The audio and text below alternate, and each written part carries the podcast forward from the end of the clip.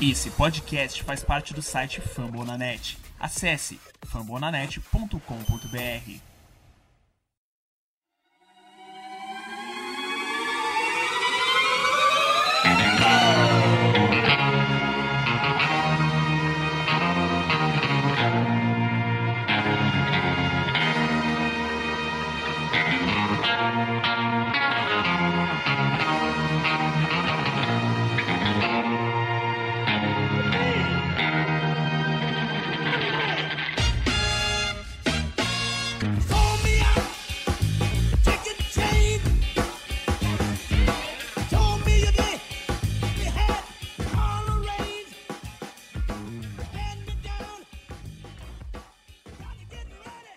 aqui de novo, estamos de volta para mais um Minnesota Vikings Podcast, o seu MVP. Eu sou o Felipe Drummond e hoje, para comentar mais uma vitória, né? Agora, nossa segunda na sequência, é, estamos recebendo novamente ele, Léo Pereira, nosso querido Risada, e a Stephanie está de volta. Além disso, temos o nosso time titular com Henrique, Gutiardi e Alisson Brito. Primeiramente, boa noite, minha querida Stephanie, como é que você está? Eu mantenho a prioridade dela, viu, gente? Pra Vocês não vim falar nada comigo. Boa noite, tô muito bem tirando essa internet que tá terrível, então quem tá na live me desculpa aqui, porque minha câmera tá travando toda hora, mas se a voz tá tranquila, é isso que importa. Tá certo. Fala, meu querido Risada. Alguma polêmica pra hoje? A polêmica é a seguinte, não falar palavrões na frente das crianças. E Justin Jefferson é a segunda vida de Jesus na Terra. Mas tá, satisfação tá participando de mais um podcast. Com o papai no controle, que a gente não aguentava mais os olhos sombritos. Então é isso, Paulo Gato. Tá vendo? Depois ele vai chorar no Twitter, tá vendo? Então já emenda aí, Alisson. Já dá essa resposta para esse menino. Ah, boa noite, eu não vou responder não. Eu, eu amo o risada e jamais duvido de nenhuma opinião dele. Respeito esse cara como talvez, talvez aqui um su- subestimado comentarista aqui de- desse país. É, um homem à frente do seu tempo, um homem compreendido, mas não vamos falar disso hoje. É, é boa noite, vamos falar de coisa boa, vamos falar de vitória. E é isso, é, eu tô feliz, cara, eu tô de boa, não vou ficar aqui tretando com risada. Eu sei que ele faz isso por amor e é isso. Ou faz isso por amor ou faz isso por terror, né? E aí, meu querido Henrique, como é que você tá, meu velho? Tudo bem, Felipe? Fala, risada, Alisson, Stephanie, galera do chat. É, pela primeira vez a gente vai tocar o Garrone em duas semanas seguidas, né? Demorou muito mais do que a gente esperava pra isso acontecer. Mas é bom, e se Risada falou que o Jefferson é a segunda vida de Jesus, então o Cook é a primeira, né? Além disso, né, a risada, ele já falou que eu e a Stephanie a gente vai ter que ficar calado. Porque se ele falou que não pode soltar nenhum palavrão, acho que a gente não consegue passar uma hora sem isso, não, mas tudo bem. Sujeita a pauladas. Então, sem mais delongas, né, vamos começar com o nosso MVP de número 91. Mas antes disso, sempre importante falar, assinar afinal, senão serei cobrado e eu não gosto de ser cobrado. Este podcast faz parte do site Fambonanet e você pode nos escutar nos principais agregadores de podcast: Spotify, Deezer, iTunes, em qualquer lugar. Afinal, ali na palma da sua mão, no seu smartphone, é só colocar o fone no ouvido e dar play que você vai estar nos ajudando. É, Além disso, já vou passar a bola para o nosso querido Henrique para ele fazer as considerações dos insiders de Minnesota. O que temos de novidade, meu querido? Já temos novidades. Mas tá, um, mas, mas tá um negócio. Mas tá um negócio de alfinetadinha aqui nessa equipe, né? Pelo amor de Deus. Ô, desculpa aí, irmão, nessa vez. Olha lá, viu? Você me perdoa. Então, é, falar, hoje a gente tem novidade não só do Vikings, mas também tem novidade vindo da própria NFL. É, eles votaram duas coisas hoje, né, os donos. É, em caso de emergência, oito times nos, nos playoffs de cada lado. O caso de emergência é o quê? Se algum jogo que impacte os playoffs, seja time que vai, ou é, a ordem dos times, então, sei lá, o Seed 1 contra o Seed 2 semana 17, e não consegue ter esse jogo por causa de Covid, É, eles vão reagendar o jogo para semana 18, que seria a semana de a premiação de wildcard. E aí não vai ter folga para ninguém, oito times nos playoffs, para ter o menos impacto possível no, em pós-temporada. De novo, o plano deles ainda é fazer como a gente já esperava que ia ser, 256 jogos, 17 semanas, o melhor time de cada conferência folga. Se isso não for possível, nenhum time folga, e aí a gente vai ter playoff direto com todos os oito. É, Tá certo. Calma que temos mais coisas também, menino. Né? Vamos lá, já emenda. mais Outro. uma. Pois é. Risada voltou aí pra discutir também, ó. Puta, eu caí sem É. querer. Nada saiu. Eles votaram hoje também para ajudar, né? eles, eh, tinham a, a Running Rule para melhorar um pouco ela. Eh, vou dar um exemplo que acho que fica mais fácil. É um dos caras mais cotados para ser técnico ano que vem principal é o Eric Benemy, que é coordenador ofensivo do Chiefs. Se um candidato de minoria virar um, um head coach ou GM em alguma outra equipe, o time que perdeu esse cara ganha duas cruzes de terceira rodada. Né? Uma em 2021, uma no, em um ano e outra no ano seguinte. Então, supor, ano que vem, para o ano que vem, os Chiefs perdem o BNB para ser head coach lá do Jets. Os Chiefs Usa ganham o uma Kubrick, suíte- usa o Kubrick, só pra gente poder. Não, é porque é, é porque é minoria só. Ah, tá. Então tá, só pegar o André Peterson então, que é nosso DC. Se ele virar head coach de algum time, a gente ganha uma, uma escolha de terceira rodada e uma também no ano, no ano seguinte. Então nesse caso seria 21 e 22. É, e se um time perder para GM e para head coach, ganha três, ganha três escolhas de terceira rodada. Fazem isso porque os times estavam protegendo muito esses candidatos.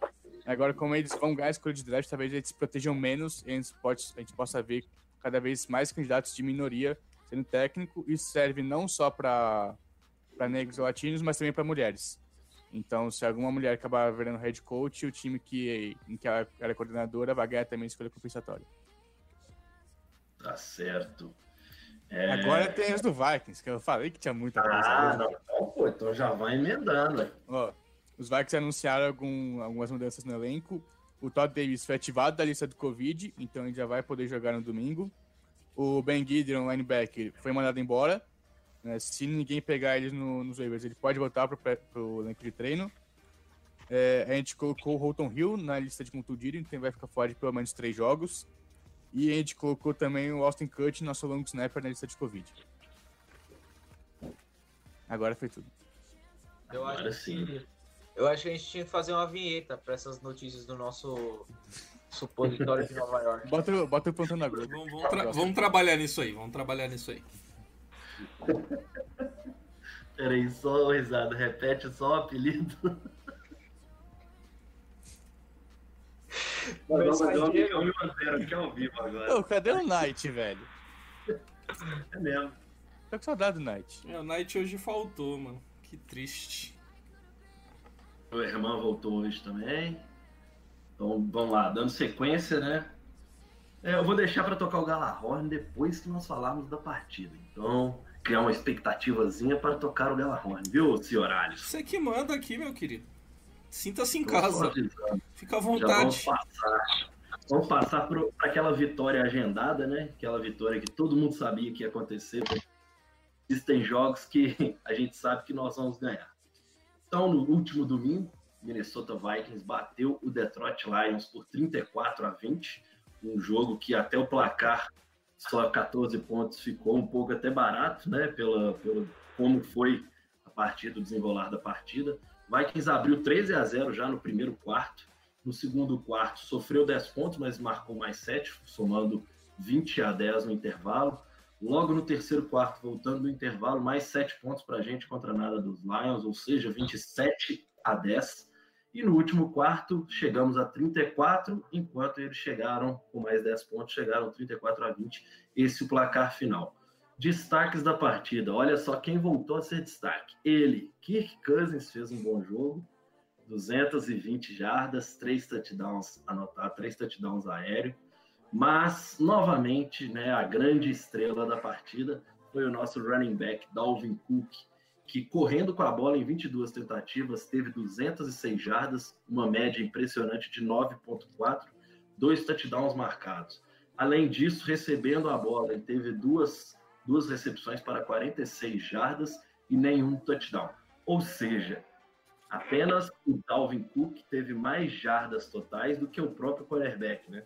Uma coisa que acontece pela segunda partida, mas dessa vez sem o Kirk Cousins jogar o mínimo, né? Dessa vez Kirk Cousins participando efetivamente da vitória. Além disso, Justin Jefferson voltou a ter um bocado de jardas, com três recepções para 64, né? Um pouco ainda distante do que ele vinha produzindo, mas já novamente uma boa produção.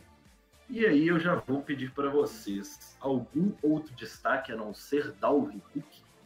Eric Will. Olha lá, quem levantou a mão tem a preferência dessa vez, olha lá, risada. O problema é que se a Stephanie levantar a mão, nós vamos ver, né? É verdade. Mas. É, o destaque, o Gladley. Segundo, na semana 9 ele teve. Foi o segundo corner no geral, em cobertura no geral. O primeiro em sótão. O quarto na. O passo. De novo.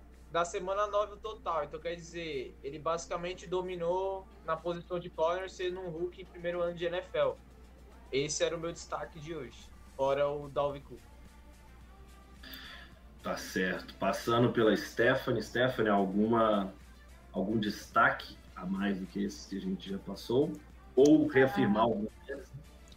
O, todos eles, obviamente. Eu, o o Isada falou realmente está jogando muito bem. Eu não entendo por que, que falam tão mal do cara, coitado. Eu acho que, que ele entrou com muita expectativa, por isso que as- algumas pessoas realmente falavam mal, mas ele tá pegando ritmo. É, falar do Irv Smith Jr., né, que teve dois touchdowns, eu fiquei emocionadíssima. Apesar de que eu queria que o touchdown fosse do Thielen ou do Jefferson, porque eu tenho eles no meu fantasy. Mas fiquei muito feliz que tão, ele está sendo utilizado. Teve alguns lançamentos pro Rudolph também, então os Tyrants sendo utilizados me deixa contente. Porque a gente tem dois Tyrants que recebem bola muito bem e que estavam sendo esquecidos no churrasco, né?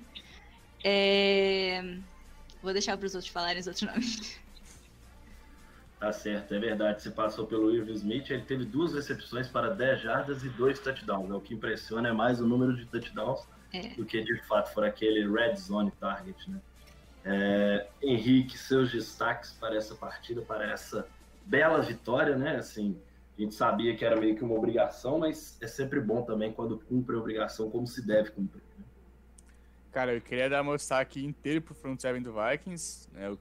a gente viu várias jogadas de penetração muito boas em, em corrida, né? O Kendricks toda a parte do campo, o Wilson é, de noite interceptando um passe, terceiro dele no ano, liderando os Vikings. Mas o meu destaque vai ficar realmente pro Wilson, um cara que é, eu não esperava tanta evolução dele para 2020. né? Ele foi um cara que começou sendo o cara de especialista, fazia uns tackles, começou a ganhar espaço na defesa. Agora, com o Bar ficando fora desde a semana 2, ele tá tendo já um, um destaque mais especial e realmente tá jogando muito bem. Amigo, se Eric Kendricks fala que você é o melhor, é que você. É que Você tá, você é você tá recebendo elogio de, de quem tem propriedade, cara. Elogio do melhor linebacker da liga e só minha opinião importa. E aí, Alisson, sobrou alguma coisa para você? Ah, so- sobrou, sobrou a unidade em que eu vou jogar no que vem, que dá o destaque pra linha ofensiva aqui novamente, jogou Mais um bem. que tá travado. Opa, tá travado? Tô me ouvindo? Voltou. Voltei? Tá. Então meu destaque fica pros bife, cara. Pra linha ofensiva, que no geral jogou bem. É, então é uma coisa que quando acontece a gente tem que destacar, porque não somos muito acostumados com esse tipo de evento. E, cara, todo mundo jogou bem, velho. E já é o segundo jogo seguido. O Reef jogando bem. O Dozier, pouca gente fala da cota Dozier, fazendo um bom trabalho. E, e, e o trio do e o trio dos gordão que corre, o Bradbury, o Erza Cleveland. Aliás, que, que grata surpresa tem sido o Erza Cleveland. E o Brian O'Neill, cara, você vê esses caras correndo pro segundo, terceiro nível pra, pra bloquear pra corrida é uma das coisas mais, mais lindas que tem. E, então, E disseram que não estavam prontos, hein? Exatamente. É, é. Agora, a evolução. A evolução da OL como um todo com a entrada do Erza Cleveland é, é bem notável, cara. Nas últimas três semanas dá pra dizer que a nossa OL melhorou e vem melhorando.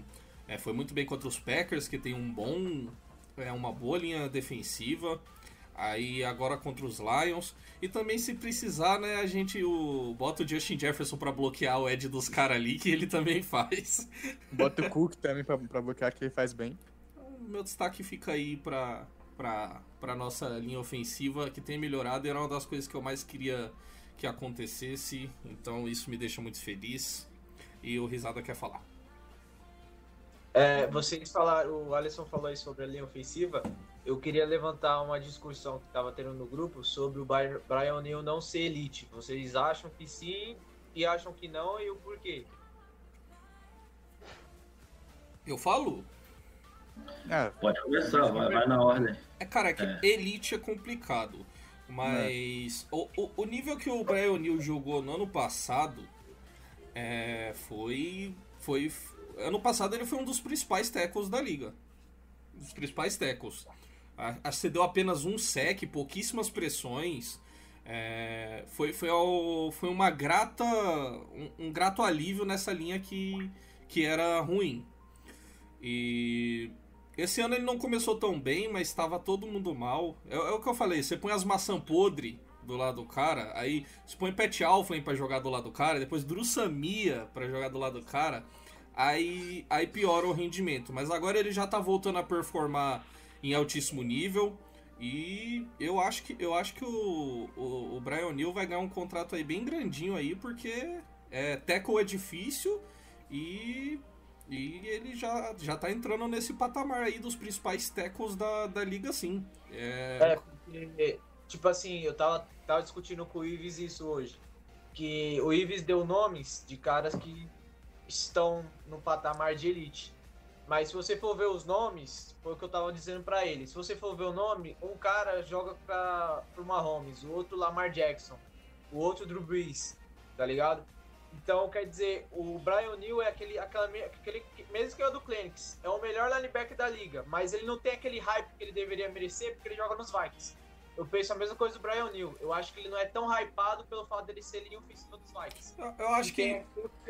Mas, mas pra eu você, então, ele já chega no nível elite. Por mim, sim.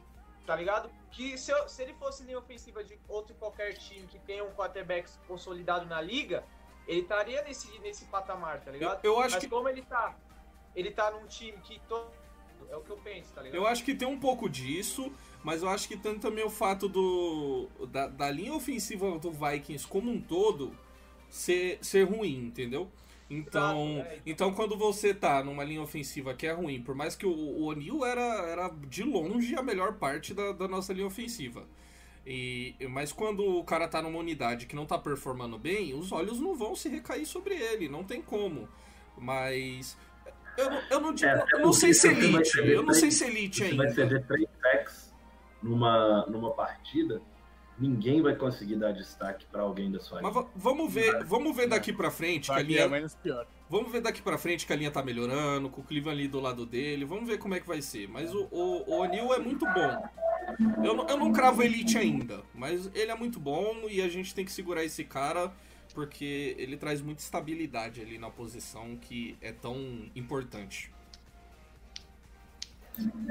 É, eu, eu vou na- no sentido de que eu acho que ele demonstra nível pra chegar nesse status mesmo, mas ainda não é muito por conta de não ter jogado numa, num, num corpo, né, numa linha que ajudasse as características dele. E talvez seja o que a gente vai ver daqui pra frente, né?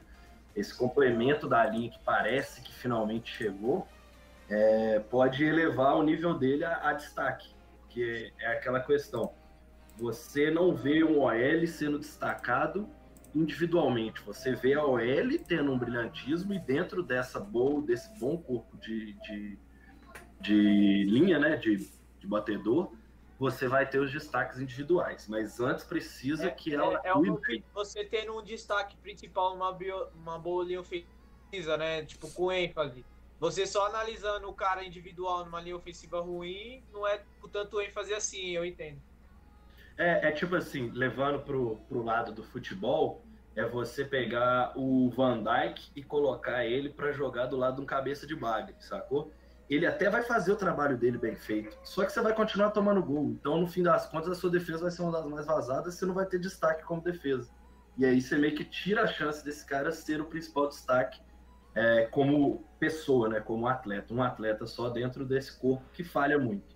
Então acho que é- essa evolução para ele chegar ao nível elite, ela pode acontecer agora que ele tem companheiros que ajudam ele, né? Que meio que ele não vai ter apenas os números bons. O time também vai ter um número bom para elevar o dele individual. A Stephanie tinha levantado a mão, passar para ela também.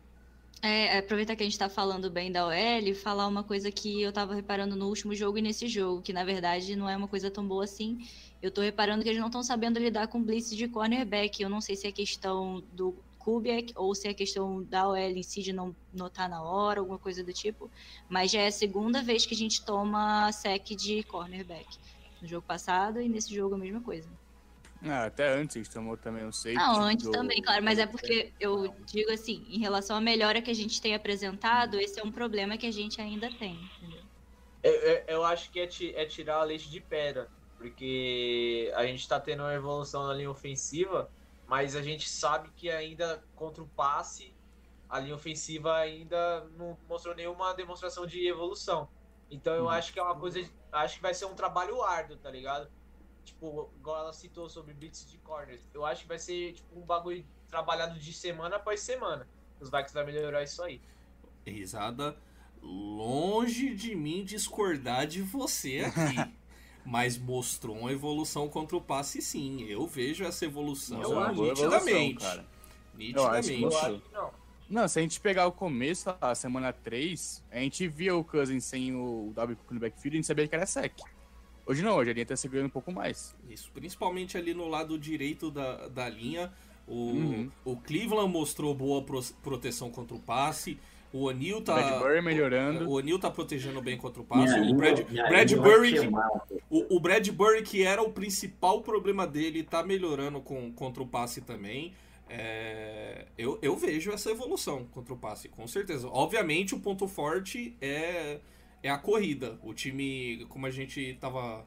Eu tava até comentando hoje no Twitter, o, o Vikings gosta de investir em atleticidade quando fala Uhum. de, de linha ofensiva. Trouxe os caras tudo no mesmo naipe. É, Bradbury, Brian O'Neill, Ursa Cleveland, tudo na mesma pegada. Eram os caras que eram muito atléticos, os caras que, por mais que os caras sejam grandes, os caras é rápido, é forte. Todos eles foram muito bem no combine. E, e é isso que os caras tá procurando, entendeu? E aí, pra esse tipo de jogo, essas jogadas de corrida, es- esse atleticismo deles é, se sobressai. Mas eu vejo evolução no- na proteção contra o passe sim.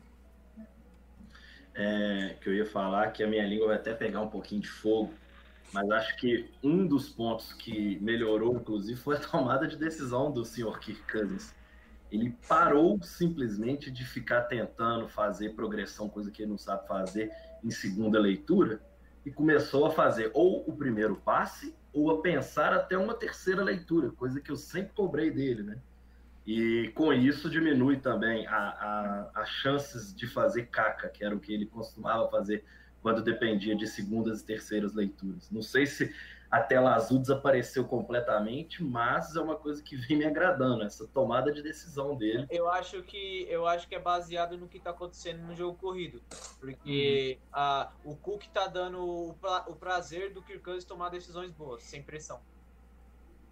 Queira Deus que isso dure para sempre, né? Porque eu odeio ter que ficar puto pelo mesmo motivo, rodada após rodada. Porque sem, sem o jogo corrido, entra a minha opinião, que eu acho que a defesa ainda, a linha ofensiva ainda tem que melhorar contra o passe. Porque uma coisa a gente vê o Kirk Cousins lançando, o Dalvin Cook depois de marcar um touchdown corrido, tá ligado? Não, tem que, E agora, Não, tem, que melhorar, né? ainda Já tem, melhorou mas já melhorou. A gente vê que a gente vê que o, o Kirk Cousins até em, em jogada clara de passe, que eram as jogadas que a gente cantava o sec lá no grupo, ele tá tendo mais tempo e tá convertendo. Tem que ter, o, o Felipe até fez o destaque Ih. pro Kirk Cousins aqui. que foi? volta seu É, comentário aí. É, caiu de novo. É, a minha internet hoje não tá ajudando também. É, Pra mim tá ruim também. Volta tudo? Falou tudo? Hã? Volta. Esse comentário pode voltar. Do. Kirk Cousins. Não, Isso. Falei, falei que você fez o destaque do Kirk Cousins aqui mais cedo e, e a gente é, nota que ele tá tendo mais tempo de, de pocket e E, e eu me perdi no que eu tava falando. Mas eu É. sei que você é capaz de elogiar o Kirk Cousins. Eu sei Não, que você é, ele tá, ele tá fazendo a dele, entendeu? É, várias vezes quando a gente, é, por mais que a gente esteja correndo bem, quando a gente fica numa situação de terceira clara pra passe, que era aquelas jogadas que a gente cantava um sec ou interceptação, ele tá indo lá e tá Ou resolvendo. curto, né? Ele tá, ele tá indo lá e tá resolvendo. Tá mandando. Claro que algumas vezes ele manda aquele screen pro Cook, o Cook resolve. Mas.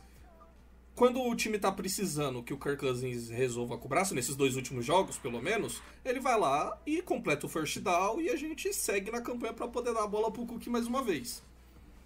Ô Henrique, pra eu te passar a bola, eu já vou fazer um pouquinho também o advogado do diabo aqui. Ah, tá bom, Até que, vontade. ponto, até que ponto pesa também o fato da gente ter enfrentado um time que a gente meio que já sabia que era uma vitória garantida?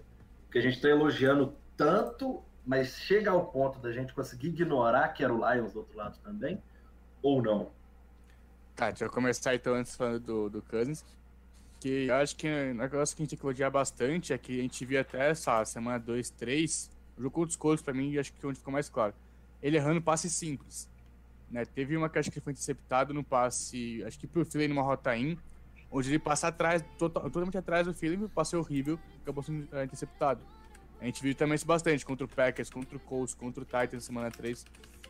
Então acho que ele, ele conseguiu eliminar isso. A gente tá vendo ele acertando mais o- os passes quando ele vai. Às vezes ele erra o para onde o passe tem que ir na qual jogador. Só que a gente tá vendo passes muito mais precisos que a gente tava vendo antes. Um trabalho de, de pés no pocket melhor. Ele tá ficando um pouco mais calmo. Não sei se aquela. toda a pressão que o Vikings inteiro entrou no começo do ano, de ter grandes Saints fora de casa, de ter conseguido chegar nos playoffs. É, não sei o quão grande estava no time inteiro. Né? Porque sempre que a gente, sempre que a gente ganha Saints nos playoffs, falam que a gente já é candidato para chegar em final de conferência, para bater um Super Bowl, sendo que a gente tinha um pouco de noção que não era mais assim. Então, não sei quanto de pressão ele entrou, a defesa acabou entrando nisso também, mas dá pra ver que a gente já tá ficando um pouco mais calmo com isso. Então, acho que é bom. O único que você falou, cara, acho que é difícil falar em, em, do jeito que a gente começou em, em time que a gente era obrigado a ganhar. né? acho que pra gente manter um pouquinho de esperança, a gente tinha que ganhar assim dos Lions. Só que o jeito que a gente tava jogando, que era tão imprevisível, não dá pra gente falar que a gente tinha que ganhar dos Lions antes, de, antes da bola rolar. Não dá pra falar que a gente tinha que ganhar deles. É, mas eu acho que não dá pra se desmerecer tanto os Lions. Obviamente, na, a secundária deles não é tão forte, o front seven deles não é tão forte. E o trabalho do Patrícia é horrível com a defesa.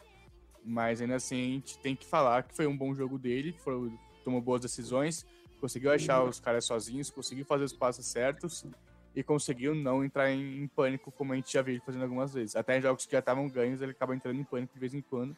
Ele não entrou, esse é um negócio que a gente tem que elogiar bastante. Certíssimo. Algo a acrescentar nesse caso? Alguém também quer falar sobre isso? Vai lá, risada.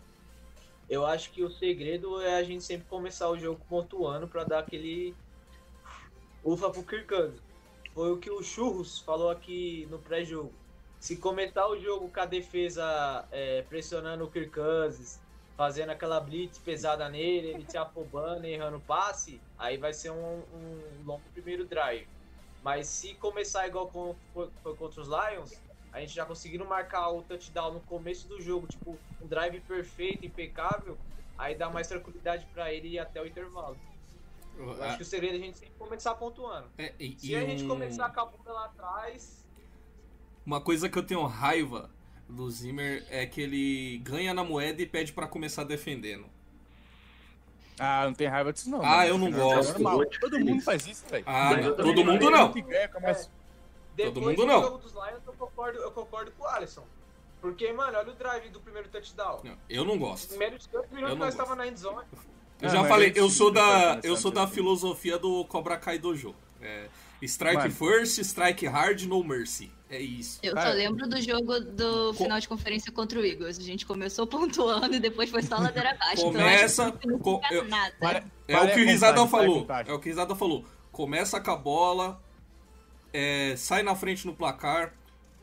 A, a gente corre bem com a bola, controla bem o relógio, se mantém na frente, ganha o jogo. É isso. A defesa Cara, eu vou falar, eu eu já- vou falar eu já eu pensei prefiro a outra. É você marcando o touchdown no começo do jogo, na primeira posse, a defesa já entra mais. A, a defesa. Isso. Aí a defesa não tá tão bem. Aí a gente já começa tomando um touchdown, já começa atrás. Aí vai lá no primeiro drive, a gente não começa a marcar, tá atrás. Aí depois vem a pressão, aí. Passa uma ter- interceptação, pick six, toma du- duas posses atrás. Vou Eu- falar aqui então dos últimos dois jogos, só pode defender meu ponto de começar chutando, de começar chutando a bola. Henrique, eu só vou fazer um adendo que nesse ponto. Ô, é um adendo. São, são duas formas de pensar. É, mas prepare-se pode ser começar? menosprezado. Sim, quem escolhe, come... quem escolhe começar com a posse de bola, pensa em começar marcando. Não tá nem aí pra sequência do jogo. A ideia é marcar. Ponto. Uhum. Quem escolhe defender no primeiro posse de bola na volta do intervalo. É o- são os dois pensamentos. Tipo assim, então é um que o cara pensa com o pior cenário possível e o outro que o cara pensa em construir o jogo primeiro. E, e só pra completar pro Henrique fazer o raciocínio Isso. dele, quando eu digo que é prioridade a gente começar atacando, é devido ao nosso jogo corrido ser fatal.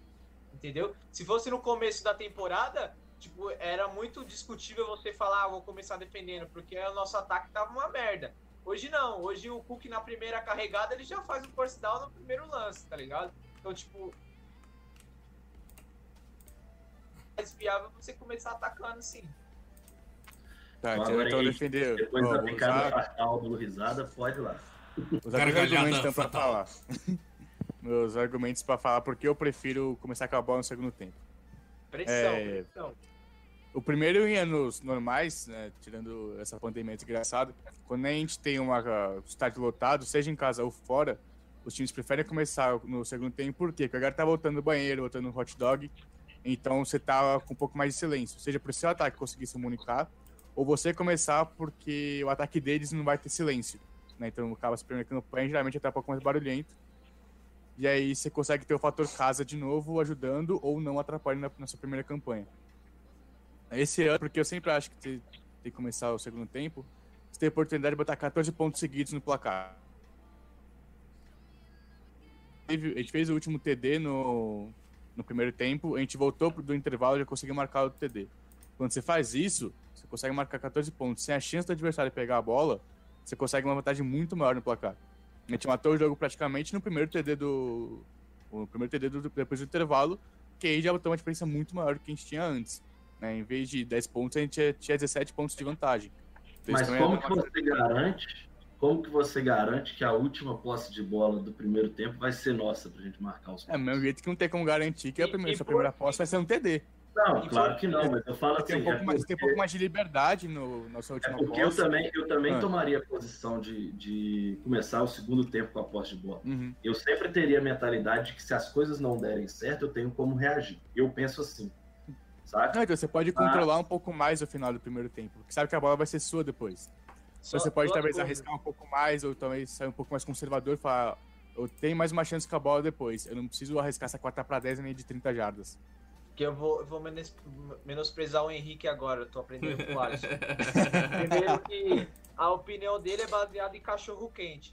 Segundo que Cachorro quente é mal gostoso, irmão. Respeito cachorro quente. Segundo que contra o melhor time da, da liga em evidência naquela semana, a gente pra, pro intervalo contra a Seattle tem sem tomar nenhum ponto. Então, pra mim, Não, tá, é, é, são dois pontos aí, cada um Eu toma. concordo com o Henrique.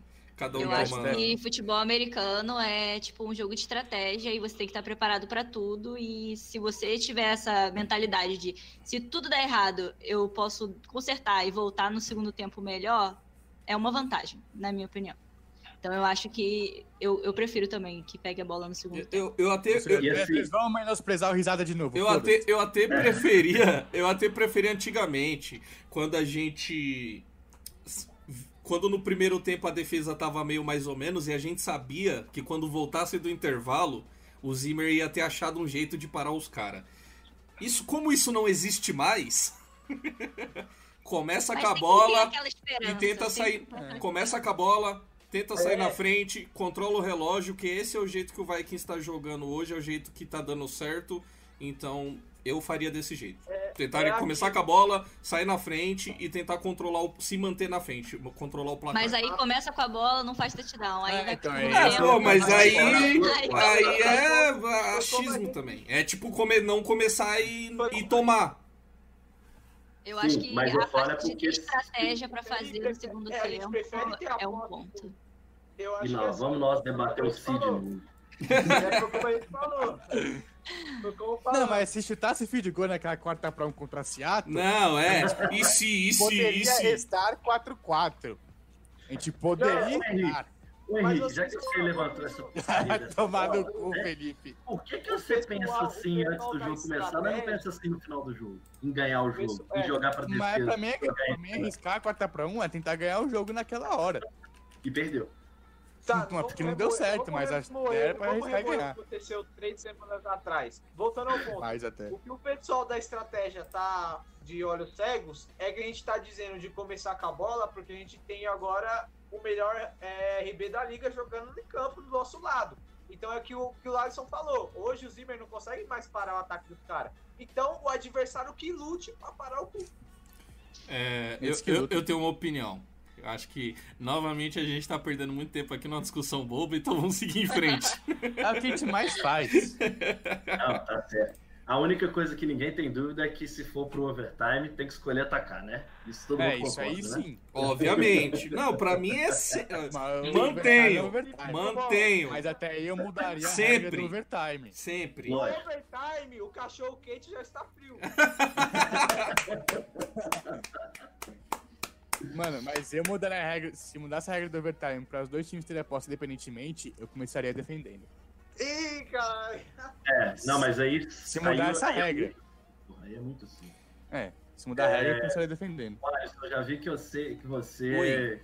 gostou de uma pergunta aí, então vamos adiantar essa pra esse bloco e depois a gente sapeca o resto. É, é, por- Para. é, Inclusive tem pergunta pra trás, tá? A gente vai ler, tá? Mas a pergunta. Valeu, valeu. Só- Essa É. foi muito boa pra já jogar o debate. Pergunta agora. do Vaicão da Depre, meu melhor amigo. Olha que milagre. É, boa pergunta. Ah, o- não, ó, ó, parou, não, parou, é parou. vai quando. Parou que ele, tal como risada, foi ao Twitter falar que a gente trata ele mal aqui no, quando ele manda pergunta no chat. Então. Não, ele não falou da gente, ele falou de você. Não, ele falou os caras. Não, ele não citou meu nome. Mas É, quem mas- fala do, do chat é É, você. ele citou Sou padrinhos, eu. né? Ele não citou Mas- seu nome. É, ô, ô Vaicão da DP. Deixa eu ler a pergunta dele. É, aqui, aqui é Zona Sul de São Paulo, Xará. Presta atenção, entendeu? Só conduta aí, Vou, irmão. vou ler a pergunta dele. Twitter, Vou ler a não. pergunta dele O porque hoje, hoje a Stephanie tá travada. Tô. É, vamos lá. Mike Zimmer e Kubiak que merecem elogios. Eu acho que essa é uma pergunta muito boa e muito pertinente porque a gente criticou bastante ambos. Então, eu, eu, eu vou deixar alguém aí começar. Felipe Drummond pode começar se quiser. Risada quer muito começar. Uma risada. Vai, Mas- hoje, hoje a risada tá Mas eu, falando. acho que, mas eu acho que a gente devia cortar a risada que a gente fez na live pra gente. Não, não, não. deixar o Eu, risada eu adorei o, tá dançando eu adorei os comentários dele sobre o cachorro quente. Risada tá em alta hoje, vai. Ô, Risado, pra você Não, poder é- começar, é tem que fazer a dança do Justin Jefferson aí, ó. Que elogiar porque a gente pegou os Packers numa semana de bye, então Gary Kubiak e Zimmer estudaram os Packers para vencer eles no ponto negativo deles, que é o jogo corrido. Então eu acho que tem que elogiar sim, mas com um adendo. Elogiar só Gary Kubiak, não o Mike Zimmer. Porque eu acho que um time que tava querendo tanque em uma semana de bye, se preparar para enfrentar o seu maior rival de divisão, líder da divisão, e fazer um jogo baseado no ponto fraco dele, tem dedo de Gary Kubiak aí. É, eu concordo, sim. Tem que elogiar muito por essas duas atuações, né? A gente criticou muito, muito mesmo. Então, a partir da hora que ele traça uma estratégia, principalmente contra os Packers, e consegue, né, efetivamente explorar o máximo que Porra, tá Pra acontecendo. quem quer, o que que tá acontecendo aqui? Quem, Irmão, quem o que que tá escutando- acontecendo? Quem tá escutando aí no Spotify, no Deezer, não vai entender nada, mas tinha dois É por isso que vocês vêm ver a live com nós. Exatamente. É, Venham ver a live ao é vivo que Toda tem conteúdo às 10 especial. horas, ó, É. Fiquem ligados. Mas voltando à, à pergunta, eu acho que assim, nós fomos duros ao ponto de pedir até a saída, né? Semana a gente estava aqui bradando que não dava mais para continuar, que do jeito que estava indo no final da temporada era para trocar tudo. E aí os caras vêm depois de uma bye week e mostram em dois jogos uma estratégia para explorar o nosso principal, nossa principal característica no jogo ofensivo, né, no lado ofensivo da bola, e conseguem executar, né? E assim, trocando peças da OL, que é o que a gente estava elogiando há pouco. Então, não só é a participação do. Eu acho que assim, o Kubrick vai ter um destaque maior, claro. Mas não tem jeito de você tirar, porque no fim das contas a decisão é do head coach também. Então, se ele, mesmo que ele tenha baixado a cabeça e falado assim, Kubrick, faz o que você quiser, é uma boa decisão da parte dele. Então, de qualquer maneira, tem que botar ele junto, mas eu acho que o elogio maior tem que ser dado ao Gary Kubrick, porque ele soube explorar a nossa principal e melhor característica para a gente corrida. A gente já sabe que facilita extremamente o resto, porque nós temos grandes recebedores, nós temos um quarterback que, quando tem tempo, ele sabe fazer essa passagem de bola, ele sabe não fazer porcaria, né, com tempo de pocket e, e, marcar, e wide receivers livres. É, ponto a se destacar, nossa, nosso ataque dentro da red zone, que já vinha sendo bem produtivo, acho que nesses dois últimos jogos ficou, tipo assim, 100%. Acho que é isso que a gente tem que conseguir fazer para o resto da temporada, porque quando o jogo corrido não funciona na red zone, e as poucas vezes que ele não funcionou, ele está começando a usar os Tyrants finalmente, e usando os dois, né? Não usando só um, que era que a gente via um sempre bloqueando e o outro sendo alvo. Então, teve essa, essa troca de mentalidade também um pouco na red zone. Então, elogio sim a Gary Kubiak, mas volto a falar eu quero ver isso novamente, igual foi contra os Packers, contra times que realmente ofereçam um risco alto. Né? Acho que contra os Lions é um ótimo ponto, porque você tinha obrigação, você foi lá e cumpriu a obrigação até com é, majoritariedade, né? Você foi muito bem dentro das suas obrigações. Convencente. É, foi bem convincente. Então, acho que contra os Bears, que nós vamos falar daqui para frente também, é um jogo que eles atacam exatamente essa qualidade. Então acho que talvez seja aí o jogo pra gente se provar. Eu, a- Grande é, jogo pra prova. Eu acho que você já falou, falou bem, eu não vou me estender muito, mas é, eu, eu, como eu falei pro Risada no Twitter, eu tenho a humildade de, de, de admitir quando eu erro. É, o Gary Kubiak tá fazendo um bom trabalho, tá? E eu, eu, eu disse que eu não gostava dele, que é um cara ultrapassado. Não, não mudei a opinião de que acho que ele é um cara ultrapassado, porém, é, tem, Tá há de convir que o, que o que tá funcionando. Tá funcionando. Talvez se a gente não tivesse um Dalvin Cook, não funcionasse. Talvez se a OL não, não estivesse melhor. Claro que o trabalho técnico, né? é, de escolher os gaps, de escolher as movimentações ajuda também a linha ofensiva. Mas eu também vou fazer um meia-culpa aqui sobre o Mike Zimmer. Porque eu acho que não precisa de meia-culpa, porque as críticas que eu, que eu desferi ao Mike Zimmer continuam sendo as mesmas, tá? Eu acho que ele tem problemas com o head coach, tem problemas com tomadas de decisões, e, e eu já o exaltei como, como treinador de defesa, e eu acho que tem que, tem que dar o mérito ao Mike Zimmer sim, porque é, o, o que ele, ele tá conseguindo entregar bem com uma defesa praticamente sem cornerback, é, dependendo de calouro, trazendo o cara de, de practice squad pra jogar, a gente tá com os caras tudo ferrado. A, linha, a nossa linha defensiva, pô, a gente tá com Chamar Stephen, Jaleel Johnson, Odenigbo, entendeu? A gente não tá com Hunter, Pierce e Griffin. E, e tá conseguindo render. É, os outros setores a gente não tem muito o que falar, né? Os linebackers jogando maravilhosamente bem, e, o, e, e a nossa dupla de safeties é boa.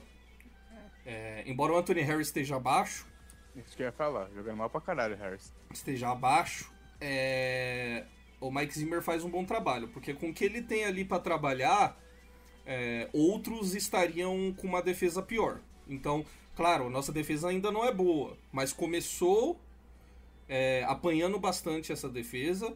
É, a, a- a gente falou bastante, não tem pré-temporada, não teve a preparação necessária, mas parece que tá encontrando o caminho. Ele tá sabendo trabalhar com o que tem. Então tem que ser dado os méritos ao Zimmer nessa parte sim. E só para completar o raciocínio do Alisson, eu acho que os méritos devem ser dados numa, num pensamento que você trabalhar uma defesa com os desfalques que ele teve e para repor peças, a gente não tá falando só de uma posição, né? Teve o Hunter, teve o Bar, então, tipo, aí você claramente vê que o cara, por mais que a gente chame ele de velho brocha, ele O é... próprio é na hora ué. de- O próprio ele sempre que era titular absoluto, ele parado, perdeu. tá ligado? É risado, o próprio Ngaku, né? É bom falar, né? A gente perdeu talvez a principal peça da nossa linha defensiva Hum, e tá mesmo vendo? assim o time passa a render chegou a ter, basicamente. chegou a ter sete calores em campo no domingo, ao mesmo tempo. Os, os ajustes estão sendo feitos, entendeu? E, e a defesa tá produzindo com, com o que tem, entendeu? O Zimmer tá trabalhando com o que tem. A- a- algo. A gente lembra o, o Brian Flores jogando com, com o tiozinho da padaria, com, com o atendente do Mac lá no Dolphins ano passado, e ao andar da temporada conseguiu entregar algum trabalho defensivo com jogadores é, insignificantes, vamos dizer assim. E o Zimmer tá conseguindo fazer isso também. E vamos ver, né? Se a, a tendência daqui pra frente vai ser melhorar. É, vamos ver se os corners que estão machucados vão voltar. É, mas ele tá trabalhando com o que tem e, tá, e, e com o que tem ali, a defesa tem feito boas jogadas. Tá conseguindo segurar alguns drives para que o, o, o Dalvin Cook consiga garantir a vitória pra gente. É, o que eu posso elogiar do, do Kobe é que, é que eu acho que ele tá planejando bem as corridas. Tá utilizando mais os, os Tyrants, principalmente na red zone. Acho isso bem legal, mas ainda acho que ele não tá utilizando todo o potencial que o ataque tem. É, quanto ao Zimmer, Posso falar que isso é bom, achei. Stefan? você acha? Não utilizar todo o potencial de um ataque durante a temporada regular, eu sempre vejo como uma coisa Mas a gente é um time que já perdeu cinco jogos, né? Não, mas aí a gente, a gente consegue enumerar N fatores para pelo menos duas dessas derrotas, né? Que colocaria a gente numa excelente posição hoje. Eu falo mais na compensação de que quando você tem um time, por exemplo, vou citar um exemplo prático. Os Ravens do ano passado gastaram o poderio ofensivo deles durante a temporada regular inteira. Chegou nos playoffs, eles não conseguiam nem mudar a forma de jogar e foram completamente dominados pelo segundo ano consecutivo porque o playbook deles é o mesmo de temporada regular e é o mesmo nos playoffs. E assim, a gente vê há 20 anos aquele tio Bill Belichick fazendo o quê?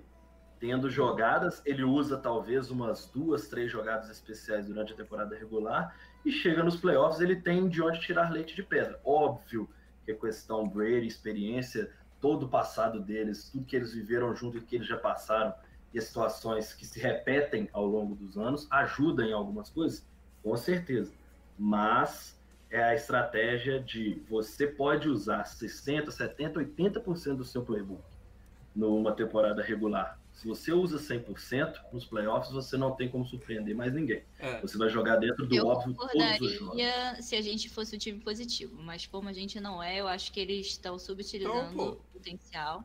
E ah, em relação ao Zimmer, é, eu concordo que eles planejou muito contra o Packers, ficou bem claro no- durante o jogo. Eu achei isso super. Porque a minha crítica a ele é: ele tem um planejamento quando começa o jogo. O planejamento começa a dar errado, ele não muda. Como deu certo até o final, não tem como opinar. Mas se começar a, começasse a dar errado, eu queria saber se ele iria mudar esse planejamento ou não. mas entendeu? será. Mas, Eu acho que a gente vai poder ver isso no jogo contra o Bears, porque o nosso jogo corrido raramente dá certo contra o Bears. Então, vamos ver o que eles estão planejando aí, porque não sei. ah, Mas uma coisa que eu tenho pra elogiar o Zimmer também, ele fez. é, ele desafiou uma jogada do jogo passado que eu falei, cara, o que, que ele tá desafiando? Eu não vi nada no jogo, não entendi nada. E eu não sei se eu não tava prestando atenção, não sei. E aí depois foram revisar e a bola, o cara pegou a bola apoiando no chão. Falei, caraca, cara, o cara, tipo, tá com o olho todo ferrado, mas tem uma visão de águia. Fiquei, caraca, fiquei, fiquei- achei bem legal. Achei, eu acho que ele tem umas boas, uns bons desafios. Ele quase, quase nunca perde desafio. Ele, ele desafia bem. Isso é uma coisa a se elogiar também. Quem, você sabe o nome de quem é o assessor que fica lá em cima nos camarotes, vendo replay, vendo o jogo lá de cima? Porque normalmente essas chamadas para desafio tão rápidas assim são feitas por esses caras, né? Tipo assim, Não, depois mas ele da- um olho bom mesmo pra ele. Não, não, tem, mas eu falo é porque muito dessas, dessas chamadas de desafio, ela não é uma tomada de decisão apenas do treinador. Ele viu e ele vai tomar a decisão. Ele pode até ter visto primeiro, mas ele pede a conferência tipo, urgente lá O próprio clube tá- aqui fica lá na. na... É, mania. então, porque normalmente é tipo o VAR. É porque eu não sei se, Ah. se alguém já teve a experiência de ver a salinha do VAR, mesmo em canais de televisão que já fizeram reportagem sobre isso. É, você tem a, a televisãozinha no, ao vivo e você tem uma televisãozinha com uns 3, 4 segundos de atraso ao mesmo tempo. Então você tem, na verdade, você vê o ao vivo do olho, você vê o delay natural de uma transmissão e você vê o outro delay que é um pouco maior, que te dá 3 segundos de prova. Então, esse cara é o que tem que estar, tipo assim, extremamente atento para auxiliar a decisão do técnico. E aí, no caso, também acho que o Zimmer toma muito bem decisões de desafio, gosto disso, mas eu queria depois, vou fazer essa pesquisa, prometo que volto depois com essa informação de quem faz essa análise, se é só o Kuber que tá ali ou se tem alguém também É, al- observando. al- alguém que tá lá na cabine dos, dos assistentes técnicos, que geralmente vê a jogada e vê o replay ali, aí fala, ó, isso aí po- pode desafiar. Vai lá e pode desafiar. O, o técnico pra desafiar, assim, tipo, sem, sem receber a consulta, é só se foi uma jogada que ele viu e achou muito clara ali. Tipo, um, um passe incompleto que foi na frente dele ali, ele viu que a bola bateu no chão, ele já, pra, pra não correr o risco dos caras já correr com a jogada, ele vai lá e desafia. Mas Ou em caso de geralmente. recepção, é. ele pergunta pro próprio jogador, né? Tipo, você tem certeza para poder pagar um desafio? Mas geralmente, geralmente essa o técnico recebe no ponto é, do- da galera que tá lá em cima olhando, que, que fala, ó, a gente viu aqui no replay, isso aí dá pra desafiar isso aí. Aí ele vai lá e tira lá do. Eu vi que nem o Belichick tirando da meia aqui, né? E joga lá a, Do que? Todo desafio. Lembrando que todo desafio só é revertido quando você tem 100% de certeza É, de se- que não Se aconteceu tem que a marcação dúvida, se não tem é. dúvida, eles mantêm a, uma marcação de campo. Por isso que a gente vê poucas jogadas sendo revertidas. Então, para a gente encerrar finalmente né, a nossa vitória sobre os Leões de Detroit. Opa, pera aí, tem, tem coisa Ah, tem aí. risada. Tem risada Especial ainda Falar- louco Especial aqui. times. Pera aí que eu vou, eu tô, eu tô querendo já. Agora tá na hora, cara. Eu vou deixar pra é. você. falou. Então fala, Pois- pode falar. Eu ainda, pode falar. eu ainda poderia xingar ou elogiar o Zimmer e o Kubek, mas não vão deixar eu, eu, fazer eu isso. achei que você ia encerrar mesmo. Você falou, vou encerrar. Eu achei. Não, não, não. Eu ia, eu ia chamar o menino Galahorn, mas você lembrou bem. Temos que falar ainda do Special Teams. O Alisson Ah, vai então- ficar louco com o tempo de Então, beleza. podcast, mas. Tá, Felipe Drummond, toca o barco. Não, pode, pode. Sapeca aí já. Vamos terminar essa, porque a gente vai falar pro passado. Depois a gente já vem com o Bertz. Depois do Galahorn, a gente já vem Tá, com o Bertz. É... Especial time, o Rafão até falou. A gente vem com as hoje, perguntas depois do Galahorn. Isso. E Bertz, né? O, Ra- o Rafão até falou no grupo do MVP que a gente não poderia esquecer, senão ele ia ficar bravo, né? Então vamos É. citar aí. E Foi ruim, não devemos exagerar. Não, vem desde lá contra os 49 lá atrás. Então, tipo, não é novidade o especial time tá falando desse jeito. Que a gente também tem que concordar que não dá alegria, só dá tristeza. Olha, mas eu acho que nesse jogo foi mais mérito do Lions. Porque eu tava reassistindo as jogadas que, que o punch foi bloqueado. E no primeiro, foram muitos defensores pra cima. O Mike Boone, que ia provavelmente correr, parou pra tentar defender o, o, o cara. Um cara gigante, sei lá, quase 200 quilos. Ele só se jogou no chão pra tentar fazer o cara tropeçar, sei lá. E na segunda vez foi praticamente uma blitz do, do, no, no, do Special Teams. Os caras foram todos pra cima, foram só dois pra tentar defender o cara que ia pegar a bola. Então, tipo assim, eu- na minha opinião, nesse jogo foi mais mérito do Lions. Inclusive, não foi a primeira vez nessa temporada que, ele, que eles bloquearam punch. Pelo visto, eles estão treinando mesmo isso, entendeu? Jogou o feijão com arroz que a gente sempre joga e eles foram melhores. É, então, o, o, o próprio ponto que você tocou do Lions, eles ficaram muito tempo sem conseguir bloquear um punch. Aí Eles bloquearam, acho que um contra o Colts e dois contra a gente. Mas eles estavam, acho que já, acho que uns 15, 20 jogos sem bloquear punch. Provavelmente Assim eles, têm gente. treinado isso. Ah, então. Não, obviamente que é mérito deles, mas eu acho que é uma falha inadmissível dos especial times porque é muita falta de atenção, mano. E- Não tem como. Seu, Outra seu time coisa. tá na frente do. Seu time tá na frente do placar, mano, tá ligado? Tá fazendo uma partida impecável no ataque, tá ligado? Então, tipo, duas vezes é. A gente já, Não, tinha- a gente Ah, já teve chute desviado também já nessa temporada. já. Então, não é, não, é, não é algo que aconteceu nesse jogo. A gente já teve, se eu não me engano, uns dois chutes desviados, tá?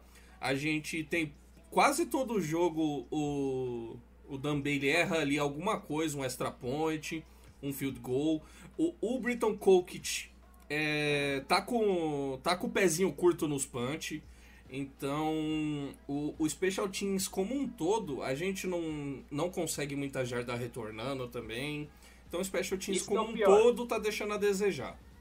É, eu não sei se é, é questão de treinamento, se o time tá dando pouca atenção para isso. Mas e- e- engraçado, né, que a gente antes de começar a temporada a gente elogiou a estabilidade que a gente achou na posição de kicker e na posição de punter, né? E, e a boca maldita sempre pune, né? É, é, eu acho que é bem isso. É, eu acho que os Vikings tá olhando, não tá olhando com bons olhos a parte dos especial times. Uhum. Eu acho que é dois pontos. Essa falta de você, a carência de você olhar e dar mais atenção, e os nomes, tá ligado?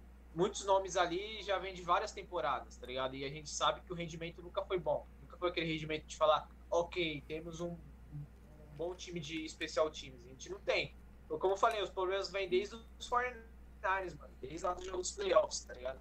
Então, tipo, eu acho que os nomes, tipo, Mike Boone, mano, o cara até ontem tava aí correndo pra caralho, a gente achava que ele tinha que estar no time. E hoje o cara tá no especial time bloqueando. Então, tipo, Eu tenho a impressão de que o Vikings pega todo mundo que não consegue ir bem no ataque nem na defesa e joga no special teams. Né? Inclusive, eu queria adicionar uma coisa. O que o Felipe sempre fala sobre competitividade. Eu fiquei muito irritada. Teve um, quando foi bloqueado um dos punts, o Coco você sai do campo rindo, achando graça. Eu fiquei muito irritada com aquilo. O Bibi, Não, o, Bibi, falar aqui, o Chad então. Bibi, ele, ele- Ah. ele mais entra em snaps no especial times do que em snaps pra ele alinhar pra receber, mano. Sim. E olha o tamanho do cara. Não, eu falar aqui então o Special Teams. O Alisson falou do. O que aconteceu comigo? Nada, filhão. Alô? Você tá com normal. Ah, não, é que É, É que o Edson. O, só vi que o Rizado tava falando ainda. Eu falei, eita, será que eu caí de novo? não, não, tá normal. Mas só pode pra falar. O Edson falou do, do Bailey, né? Que errando chutes. Ele tá 6 de 8 pra field goal e 9 de 20 em extra point. Ele errou um field goal contra Tennessee e um field goal contra Houston. E errou extra point agora. Então, assim, no geral, até que ele tá bem. Pegando a média, acho que não dá pra reclamar muito. Dois, ele não tá achando muito field goal, mas errou dois, extra point também tá indo bem. É, eu falei no grupo durante o jogo que nosso special teams é muito ruim. É, se a gente pegar a única jogada, a única jogada boa que a gente teve do special teams foi aquele turnover que o Mike Boone forçou contra o Seattle. De memória agora, você lembra alguma. Qual a última jogada que vocês lembram antes disso? Boa, não precisa nem ser TD, a última jogada boa. Seja um punch bloqueado, que a Depois, gente, é, a gente depois conseguiu um punch bloqueado contra a Atlanta na semana 1 do ano passado. 49ers, tudo que tinha de bom foi apagado da memória. Não é? É, pegando o gancho, pegando o gancho que a, que a Stephanie falou, eu acho que passa muito pela montagem do, do nosso Special Teams. É uma coisa que a gente, a nossa coaching staff, ela nunca se dedicou a isso. sacou? Ela nunca observou ah, quem é um bom retornador. Esse cara. Não, É, pega um cara que, que tem Exato. boas mãos apenas para segurar a bola e bota ele lá. Tipo, esse Só cara não é que ele é bom retornador, ele só não vai dropar. A ideia é O essa. último, o último retornador que a gente trouxe no meio, no, quase no final da temporada, a gente trouxe o cara porque ele tinha marcado um TD corrido em, uns em umas Hum. temporadas anteriores, tipo, não tem. Deixa eu- É, É, ele né? tava- Nosso... Ele é o nosso cara que mais Ele tem jada de na punch verdade. na história, né? Ele é nosso principal treinador de punch no Estado do Vikings. Mas eu, eu fui procurar nós depois. tivemos o Cornel Patterson, hein? né? Então, o último TD que a gente teve de kickoff e de punch foi em 2016. Com o Patterson retornando do TD, pra, retornando kickoff e o Charles retornando dois punts. Às Depois disso, vezes a nada. memória é salva, que os caras, né? É a memória É, do. Se a gente Uh! pegar. Olha, se eu for, a Letícia na, a Letícia retorna na partida dele. Tá bom, mas a gente não vê um retorno de kickoff até além de 50 jardas. A gente não. Ah, A gente quase nunca começa a campanha ofensiva no campo de, de ataque. A gente quase sempre Pior. começa na de 25 porque a gente faz touchback 30, ou um retorno cara. horrível que vai pra linha de 21 jardas. 30 jardas, que tipo, é um bagulho. Beleza, obrigado pelo É, serviço então. prestado. Nem isso a gente consegue. É, Cara, quando a gente retorna, a gente quase nunca volta pra de 25 jardas. A gente quase sempre para um pouco antes. E- Seria e- 23, 22. E Isso problema. é querendo ou não, acaba mudando muito o jogo. Punch também, é só fair catch que tem. A gente não retorna punch. É, e quando, e quando a gente precisa chutar um punch ali muito atrás no campo de defesa, a gente tá dando boa posição de campo pros caras. Sim. Eu não vou Eu dizer que o nosso Special Teams é horrível, porque a parte do, do Field Goal e Extra Point eu não acho que tá ruim assim. Eu tô vendo times muito piores. Na parte do É, chute tá bom. mas- resto- isso porque você, você começou a acompanhar tem quatro anos, né? Se É, você mas- tivesse visto o que que era kicker pra gente, Pois é. você já deve ter Não, lido quando eu muito comecei sobre a isso. É, mais um, era- é mais um motivo pra não reclamar tanto do Dan Bailey, né? Pois é, por isso que eu Não, acho não é que não é horrível, mas a parte de, de retorno realmente não tá legal. Tem Não, que, eu- Eu queria ver um novo aí. técnico de special Retorno e bloqueio, pra mim é o que, que não é muito é, bom, é que eu, não é eu não gosto de falar. Eu não gosto de falar da parte de retor de kicker e punter, porque, mano, pra mim os caras que é pago só pra chutar e erra. Ó, mas tem muito que erra, hein? Não, mas Por tem isso- várias coisas. Não, é sim, muito que erram. Mas pela cultura, tipo, pra mim é muito. Mano, é muito terrível. Uhum. O cara sempre. Cara, meu irmão fala a mesma Eu coisa. fico imaginando risada jogo coisa. do Corinthians agora. Eu não acho, cara, eu não acho. A, a posição de kicker é, é muita pressão, cara. O cara tem que ter um. O cara tem que ter um psicológico muito forte pra ser kicker. Não, não é só talento físico, tá ligado? Sim, claro. Foi como eu falei, eu acho assim, porque, tipo, na minha cabeça, um cara que é só pago pra chutar e ele não consegue fazer isso bem, tipo, cara. Você só Cara, tá mas- pra fazer aquilo. O negócio também que me incomoda muito. E é um negócio que se a gente pegar o Rams, o Rams ele faz muito isso porque eles têm o Johnny Hacker como punter, né? Ele também é o holder do time. Cara, eles ganham muita jarda, eles conseguem muito TD só por causa disso. Porque eles tentam uma coisa diferente quando eles vão pro punch, eles tentam pegar e fazer desprevenido. Eu não lembro, de, acho que eu não vi a gente tentando um fake punch. Na vida inteira que eu vi, eu não lembro a gente O tentando um fake nosso, o nosso holder, o nosso holder não é o Manuel, Não. Eu acho que não.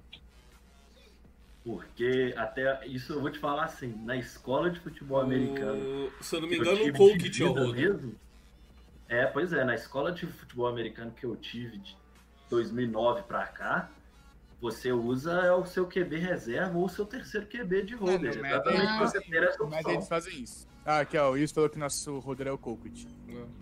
Então, pra mim já tá. Aí canto, limpa a barba dele, mano. Ele é o Rafinha, né? Ele é o Rafinha. Se- Seguimos. Seguimos. Então, finalmente, aquela hora gostosa, a hora que a gente mais gosta é Eita. agora, dando sequência, né, Henrique? Como a gente falou, pela primeira é. vez, duas semanas. Sempre muito. Alisson. Então vamos soltar o gritinho junto, né? Alisson! Toca o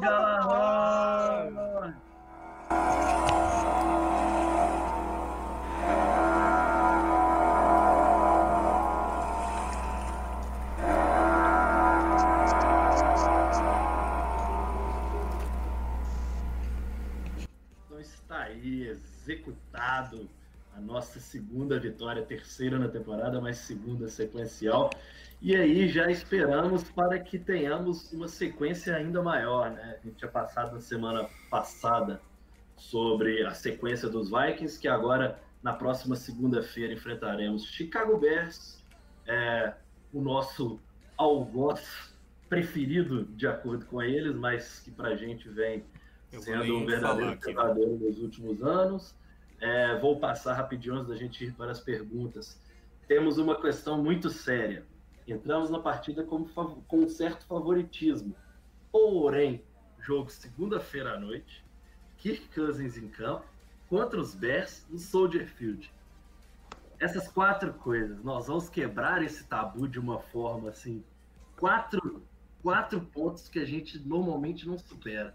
Unidos. E a gente precisa quebrar isso para continuar pensando, quem sabe, numa possível pós-temporada.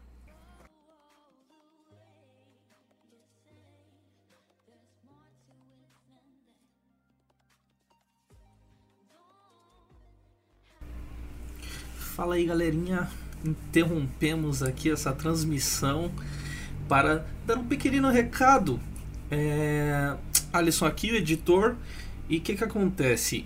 É, a live nossa de terça-feira, a gente falou primeiro do, da nossa vitória contra o Lions, depois a gente falou um pouquinho da do que a gente acha que vai acontecer é, no jogo contra os Bears. Porém, né, a live durou mais de duas horas, ficou muito gigante e o podcast ficaria enorme. Então eu resolvi dividir em dois. Então, se você está ouvindo esse aqui, o MVP 91, é, amanhã tá? Vai sair a continuação, o MVP 92, onde a gente vai ler o resto das perguntas e falar um pouquinho sobre o jogo contra o Chicago Bears que acontece no próximo Monday Night. Hoje aqui, hoje é quinta-feira, dia 12 de novembro, tá saindo o episódio 91. Se você está ouvindo na, no dia que lançou, e amanhã, sexta-feira, vai sair o episódio 92 para falar do jogo contra o Chicago Bears. Desde já agradeço. Ou, se você estiver com muita pressa, o conteúdo na íntegra tá lá no nosso canal Skull Vikings Brasil no YouTube. E aí você pode ver lá o restante lá. Mas é, no dia seguinte que sair esse podcast já vai sair o episódio seguinte com a continuação. É, então, esse vídeo não vai ter o encerramento padrão de Felipe Drummond é, dando os recados e tudo mais. Então, vou deixar aqui aqueles recados de sempre. Esse podcast faz parte do site Fambonanet. É, a gente está no Spotify, Deezer, iTunes. Segue a gente lá no agregador que você gosta de ouvir. A gente grava esse podcast todas as terças. A partir das 10 a gente abre live. A gente troca ideia com a galera um pouco antes de começar. É, é, vocês mandam perguntas.